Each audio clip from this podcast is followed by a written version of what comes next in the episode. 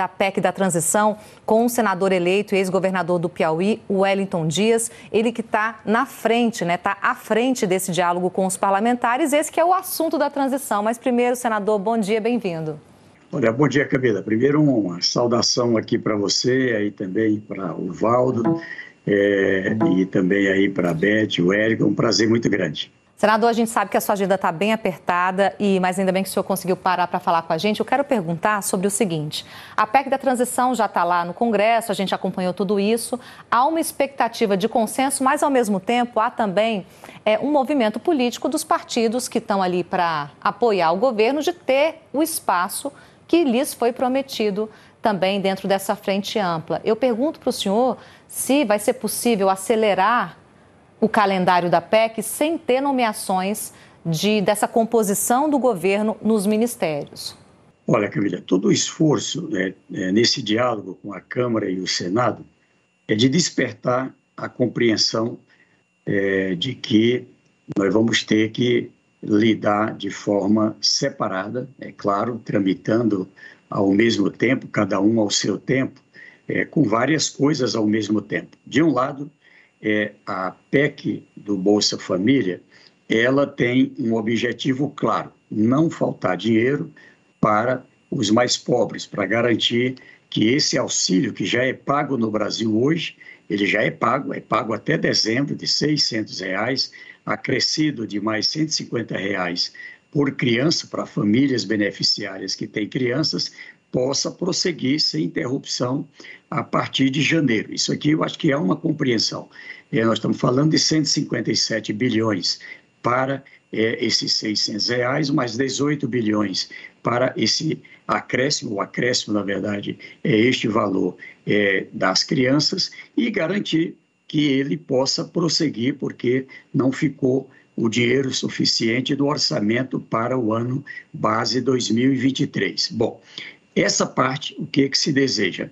A excepcionalização, e aqui tem uma discussão é, que prossegue nesta segunda-feira. A gente quer ver se amanhã é, tem as condições, já com a presença aqui é, do presidente do Senado, Rodrigo Pacheco, que estava também com o presidente Lula na COP27, o coordenador é, e vice-governador Geraldo Alckmin está com todo o esforço, e estamos aqui na equipe, para que é, a gente tenha a definição desse texto, que seja um texto já pactuado também com a Câmara Federal, aqui com a presença do presidente Arthur Lira, com os líderes da Câmara, do Senado, com os parlamentares da Câmara e do Senado, o relator, senador Marcelo Castro, o presidente da Comissão Mista de Orçamento, é, também que tem um papel muito importante nesse trabalho, o, o deputado Celso Sabino, é, e garantir que a gente possa ter, dar a entrada nesse texto, precisam de no mínimo 27 assinaturas e já em condições de é, terça, quarta, até quinta de manhã, lembrar, tem um jogo de futebol com a, a Copa do Mundo com o Brasil na quinta-feira, também estamos atentos, para que a gente tenha a condição de votação é, na comissão a, é, de Constituição e Justiça do Senado, a CCJ, e em tempo também de votação no plenário. Para quê? Para que a gente abra o mês de dezembro em condições de tramitar essa matéria na Câmara Federal. Por quê? Porque a, aprovação é, da PEC do Bolsa Família é, é que garante as condições de é, definição dos valores necessários no projeto de lei orçamentária. Então, ali vai constar a, a rubrica para o pagamento do Bolsa Família, vai constar a rubrica para dinheiro é, necessário para é, medicamento nas farmácias popular, o reajuste para ter as condições da merenda escolar, garantir, enfim, todas as áreas, o salário mínimo, garantir é, dinheiro para o programa de habitação, para as obras inacabadas, ou seja, várias áreas que o dinheiro já se viu é, para 2023 ou não tem ou é insuficiente, há necessidade dessa adequação no orçamento. E só é possível a aprovação do orçamento com essas modificações, com a aprovação da PEC. Então, temos aí um tempo realmente muito curto, muito exíguo para garantir todas, toda essa tramitação e aprovação. Eu quero perguntar sobre o seguinte: a PEC da transição já está lá no Congresso, a gente acompanhou tudo isso. Há uma expectativa de consenso, mas ao mesmo tempo há também é, um movimento político dos partidos que estão ali para apoiar o governo de ter o espaço que lhes foi prometido também dentro dessa frente ampla. Eu pergunto para o senhor se vai ser possível acelerar o calendário da PEC sem ter nomeações de, dessa composição do governo nos ministérios. Olha, Camila, todo o esforço né, é, nesse diálogo com a Câmara e o Senado é de despertar a compreensão é, de que nós vamos ter que lidar de forma separada, é claro, tramitando ao mesmo tempo, cada um ao seu tempo, é, com várias coisas ao mesmo tempo. De um lado, é, a PEC do Bolsa Família, ela tem um objetivo claro: não faltar dinheiro para os mais pobres, para garantir que esse auxílio que já é pago no Brasil hoje, ele já é pago, é pago até dezembro de 600 reais, acrescido de mais 150 reais por criança para famílias beneficiárias que têm crianças, possa prosseguir sem interrupção a partir de janeiro. Isso aqui eu acho que é uma compreensão. É, nós estamos falando de 157 bilhões para é, esses 600 reais, mais 18 bilhões para esse acréscimo, o acréscimo, na verdade, é este valor é, das crianças e garantir que ele possa prosseguir, porque não ficou o dinheiro suficiente do orçamento para o ano base 2023. Bom, essa parte, o que, é que se deseja? A excepcionalização, e aqui tem uma discussão é, que prossegue nesta segunda-feira. A gente quer ver se amanhã é, tem as condições, já com a presença aqui é, do presidente do Senado, Rodrigo Pacheco, que estava também com o presidente Lula na COP27, o coordenador é, e vice-governador Geraldo Alckmin está com todo o esforço, e estamos aqui na equipe, para que é, a gente tenha a definição desse texto, que seja um texto já pactuado também com a Câmara Federal, aqui com a presença do presidente Arthur Lira, com os líderes da Câmara do Senado, com os parlamentares da Câmara e do Senado, o relator senador Marcelo Castro, o presidente da Comissão Mista de Orçamento, é, também que tem um papel muito importante nesse trabalho, o, o deputado Celso Sabino, é, e garantir que a gente possa ter, dar a entrada nesse texto, precisam de no mínimo 27 assinaturas e já em condições de é, terça, quarta, até quinta de manhã, lembrar, tem um jogo de futebol com a, a Copa do Mundo com o Brasil na quinta-feira, também estamos atentos, para que a gente tenha a condição de votação é, na comissão a, é, de Constituição e Justiça do Senado, a CCJ, e em tempo também de votação no plenário. Para quê? Para que a gente abra o mês de dezembro em condições de tramitar essa matéria na Câmara Federal. Por quê? Porque a aprovação é, da PEC do Bolsa Família é, é que garante as condições de é, definição dos valores necessários no projeto de lei orçamentária. Então, ali vai constar a, a rubrica para o pagamento do Bolsa Família, vai constar a rubrica para dinheiro é, necessário para é, medicamento nas farmácias popular, o reajuste para ter as condições da merenda escolar, garantir, enfim, todas as áreas, o salário mínimo, garantir é, dinheiro para o programa de habitação, para as obras inacabadas, ou seja, várias áreas que o dinheiro já se viu é, para 2023 ou não tem ou é insuficiente a necessidade dessa adequação no orçamento. E só é possível a aprovação do orçamento com essas modificações, com a aprovação da PEC. Então, temos aí um tempo realmente muito curto, muito exíguo para garantir todas, toda essa tramitação e aprovação.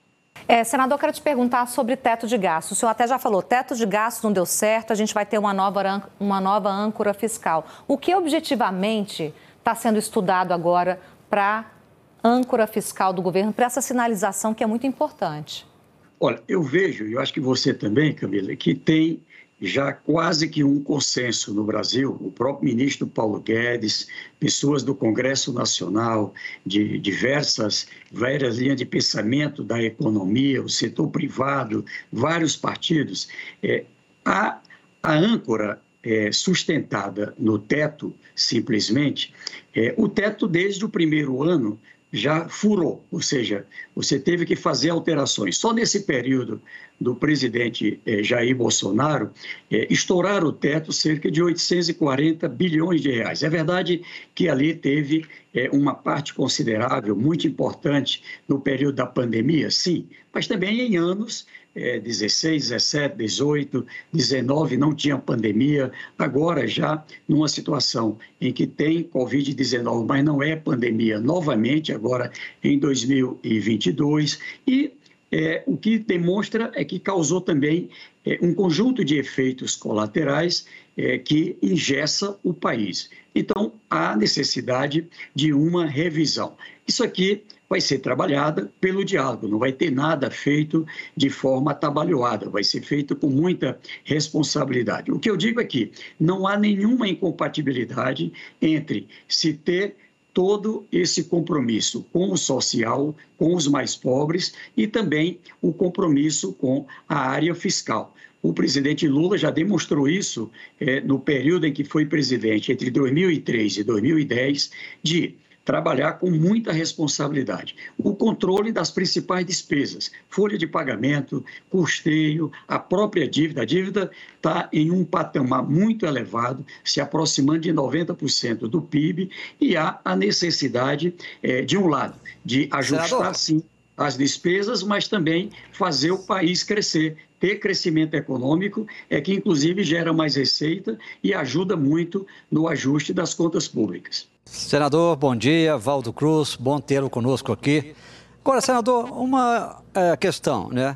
É, tem muita discussão dentro do Congresso já sobre o período em que o, te, é, a, o Bolsa Família ficaria fora do teto dos gastos públicos.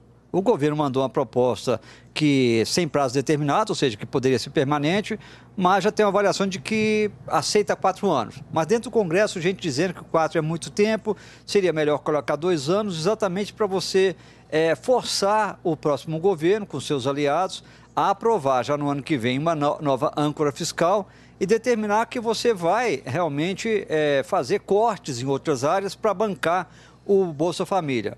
Sobre essa questão do prazo, é, vocês aceitariam dois anos com essa proposta de você já aprovar a âncora fiscal no primeiro semestre, a nova âncora fiscal, e já definir cortes? Porque é, muita gente questiona o seguinte: ficar com uma licença para gastar num programa importante, é claro, mas durante quatro anos, é, seria um, meio que um, o caminho mais fácil para o Congresso Nacional e não forçaria ele a cortar em outras áreas, que seria o caminho mais indicado.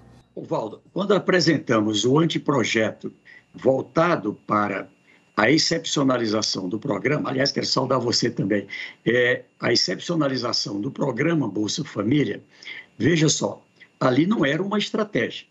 Não se trata de apresentar uma proposta para poder barganhar. Não. É um conceito. De um lado, o que, que muda no Brasil? O conceito é, primeiro, cuidar família.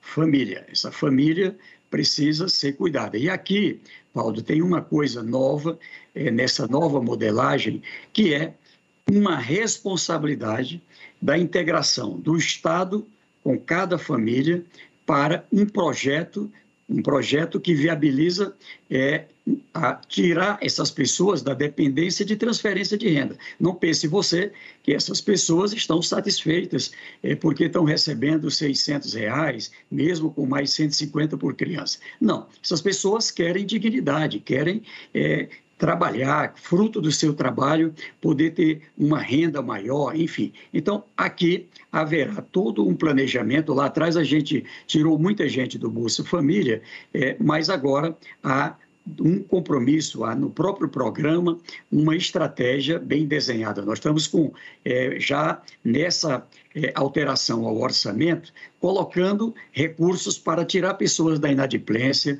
Aqui tem um fundo garantidor. Nós vamos ter um programa voltado para o apoio ao empreendedorismo, que também muitas dessas pessoas têm vocação empreendedora.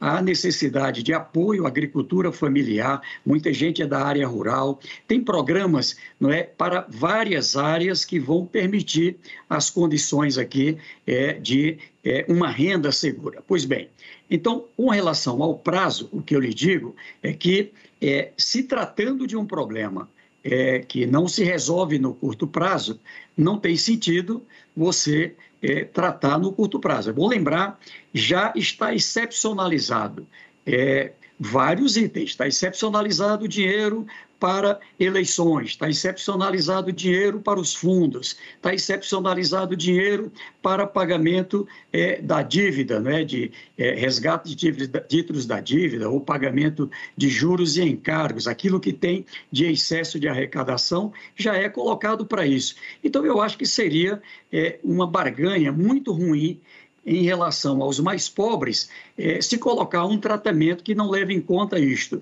Eu reconheço que tem propostas para é, validade só até 2023, proposta para até 2026 e tem a proposta do anteprojeto, que alguns também parlamentares, com muita segurança, se somam na defesa de a excepcionalização do programa não ter um prazo de validade, exatamente para não ter essa tensão todo ano, todo ano uma tensão. Eu acho que vai ser ruim para o mercado, vai ser ruim para os mais pobres, vai ser ruim não é apenas para quem é governo. Então, por essa razão, eu espero que a gente tenha dentro do Congresso uma separação. Disputa de mesa, disputa de organização de governo, disputa é, em relação a comissões, a formação de blocos, tudo isso não é, a gente vai tratar. Mas, pelo amor de Deus, é importante separar essa área né, de garantir o atendimento aos mais pobres, funcionamento das atividades e algum dinheiro para investimento, porque é uma prioridade mesmo do Brasil. Oi, senador, bom dia. O senhor estava falando de um dos principais entraves dessa PEC, que é o tempo de duração para os gastos acima do teto. Mais cedo, a gente falou aqui no Conexão sobre uma apuração da Carla Lucena de que o relator, o senador Marcelo Castro, teria dito que já está muito próximo de um consenso. Esse texto da PEC, esse consenso pode até sair hoje. Aí eu pergunto ao senhor, já existe esse consenso ou não? Eu repito o que disse o senador Marcelo Castro, tá certo? Muito próximo, até para entender todo mundo. O senador Marcelo Castro tem ajudado muito como relator e pela uma capacidade que ele tem de bom relacionamento, é, tanto no Senado, que é a sua casa, mas também com a Câmara, aqui com a ajuda é, do presidente Arthur Lira, aqui dos líderes, do presidente da comissão, é, o deputado Celso Sabino, os relatores setoriais também são fundamentais. É, e nesse diálogo, o que se deseja é bem complexo, porque é a proposta que venha a ser aprovada no Senado já deve ter aqui é, um bom entendimento com a Câmara. Claro que as duas casas têm liberdade, porém, isso em outros momentos já foi feito é, em condições de aprova no Senado e também, como já teve a, a elaboração com esse debate, com essa participação da Câmara, ter uma facilidade, é, ter uma chance, pelo menos, de ser aprovado também é, na Câmara Federal. Olha só, é, nós temos, é, após a aprovação que a gente espera no Senado, dando entrada é, hoje, de hoje para amanhã, nós teremos que aprovar na CCJ e aprovar no plenário do Senado. A partir daí, ela vem para a Câmara na semana seguinte. Na, na Câmara, a gente já trabalha uma estratégia, uma estratégia em que um projeto de emenda constitucional que trata do mesmo tema, que já está no plenário, para ganhar tempo, é, a gente tem uma, é, a, a, a, uma, uma, uma condição de incorporação desse texto que veio do Senado a essa PEC que já está no plenário, exatamente para que ali se tenha é, primeira, segunda votação, redação final, é, num tempo mais célere. Por quê? Porque precisamos aprovar é, essa proposta nas duas casas em tempo de é, sacramentar as alterações, as adequações no PELOA, no projeto de lei orçamentária. O Brasil abriu o ano de 2023 com, repito, recursos para o Bolsa Família, com essa parte das crianças, é, funcionamento das atividades, não é? garantindo as condições é, de funcionar na saúde, na educação, no social, é, no meio ambiente, na ciência e tecnologia, na cultura, no esporte, nas obras, não é? com investimentos também para obras inacabadas, para Minha Casa Minha Vida, outras obras que possam se integrar com o setor privado, é, multiplicando recursos, seja em parcerias público-privado, seja diretamente, setor de energia, de turismo, de gás, de petróleo, setor relacionado ao comércio, às indústrias, à bioeconomia, ou seja, tudo isso é que vai fazer com que a gente abra o ano de 2023 é, já é, tendo ali uma chance de melhorar é, o crescimento econômico do Brasil. Se a gente alcançar um crescimento maior do que o que foi previsto, que está em 2,5%, ela já é uma chance muito grande do país decolar. É com isso que a gente ajuda a crescer a economia, crescer o PIB, reduzir o tamanho da dívida, é, o primário, ter redução do primário, e é isso que garante o país, inclusive, ter uma política melhor. Uma grave situação é, em relação à dívida, é porque boa parte dos títulos são de curto prazo. O presidente vai abrir o ano de é, 2023 com 1,4 trilhões de reais de títulos que estarão vencendo no ano base 2023. Então, não é um desafio pequeno. Então, para isso, há necessidade, sim, de melhorar as contas e o presidente Lula tem toda a responsabilidade, porque sabe a importância disso. O objetivo é, cada vez mais, o Brasil ter equilíbrio nas contas e alcançar o que alcançamos lá atrás, exatamente no governo dele. A a receita ser maior do que a despesa, porque é isso que reduz o risco Brasil e é isso que permite ter investimento é, do saldo entre a, a, a, receita ser maior do que a despesa. É esse caminho que vamos trabalhar com muita energia para alcançar. Senador, é, é, bom dia novamente para o senhor. É, se fala muito né, em relação ao tempo da PEC, mas também ao volume, né, o dinheiro dessa PEC. E existe estudo dizendo que em 70, 80 bilhões nesse furo seriam capazes de uh, sustentar o Bolsa Família em 600 reais, mais esses 150 por criança.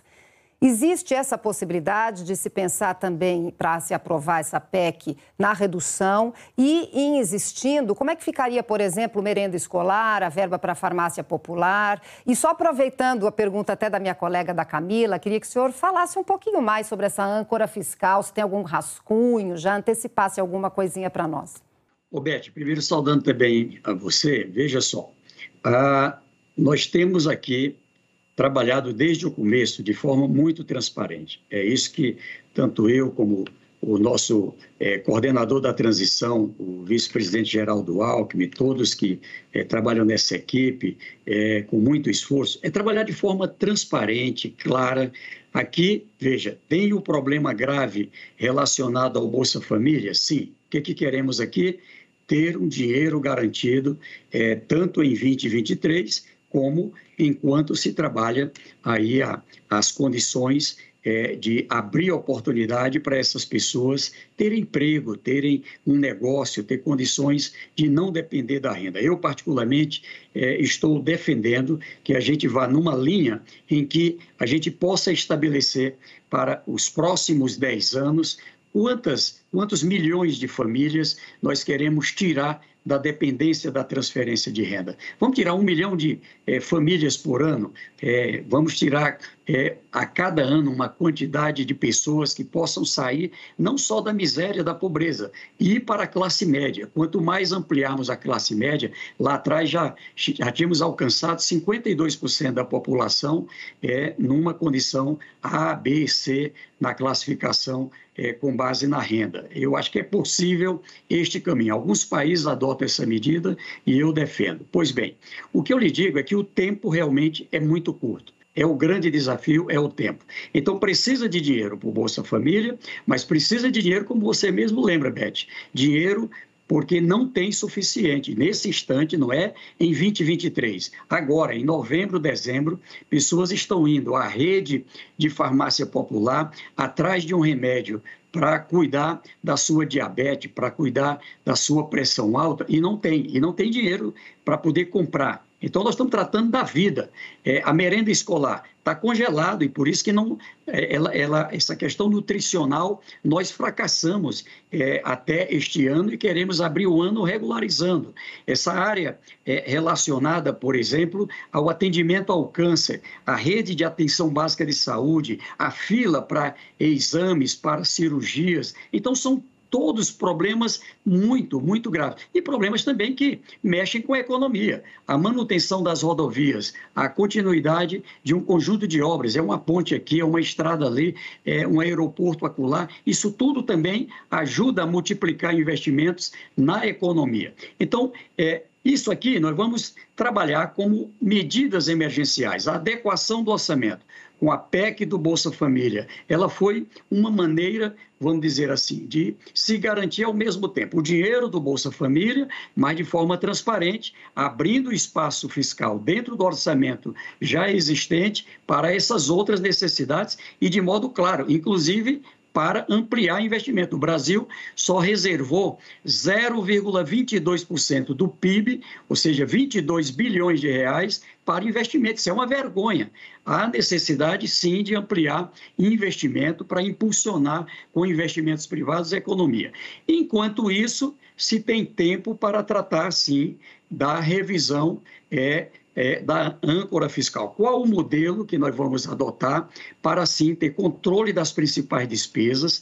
É, a expansão para novas despesas estará vinculada, aqui nós estamos apenas repondo a estrutura existente à necessidade.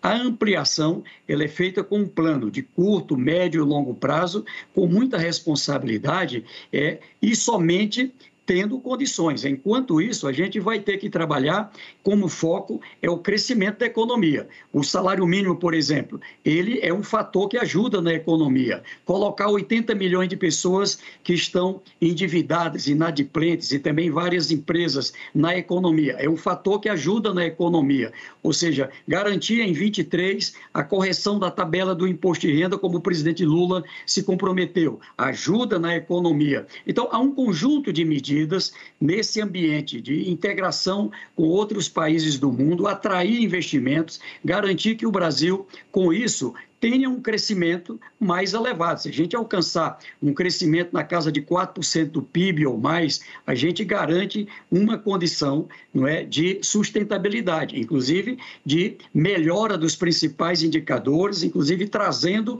a dívida, que é um problema alto, para o seu devido lugar e também outras despesas. Tem que cuidar da previdência, tem que cuidar da parte de pessoal. Onde houver desperdício, condições de corte, já no primeiro momento, não tenha dúvida, haverá cortes. O presidente Lula já mostrou. Ninguém pode esquecer. Ele é um presidente que tem uma verdadeira obsessão para cuidar dos mais pobres, para cuidar do social, mas também sempre com muita responsabilidade fiscal, e é isso que vai acontecer a partir de 2023. Senador Wellington Dias, muito obrigada pela entrevista aqui, por esse calendário e essa previsão de que pode sair hoje o consenso sobre o texto da PEC. Vamos acompanhar. Obrigada, bom dia.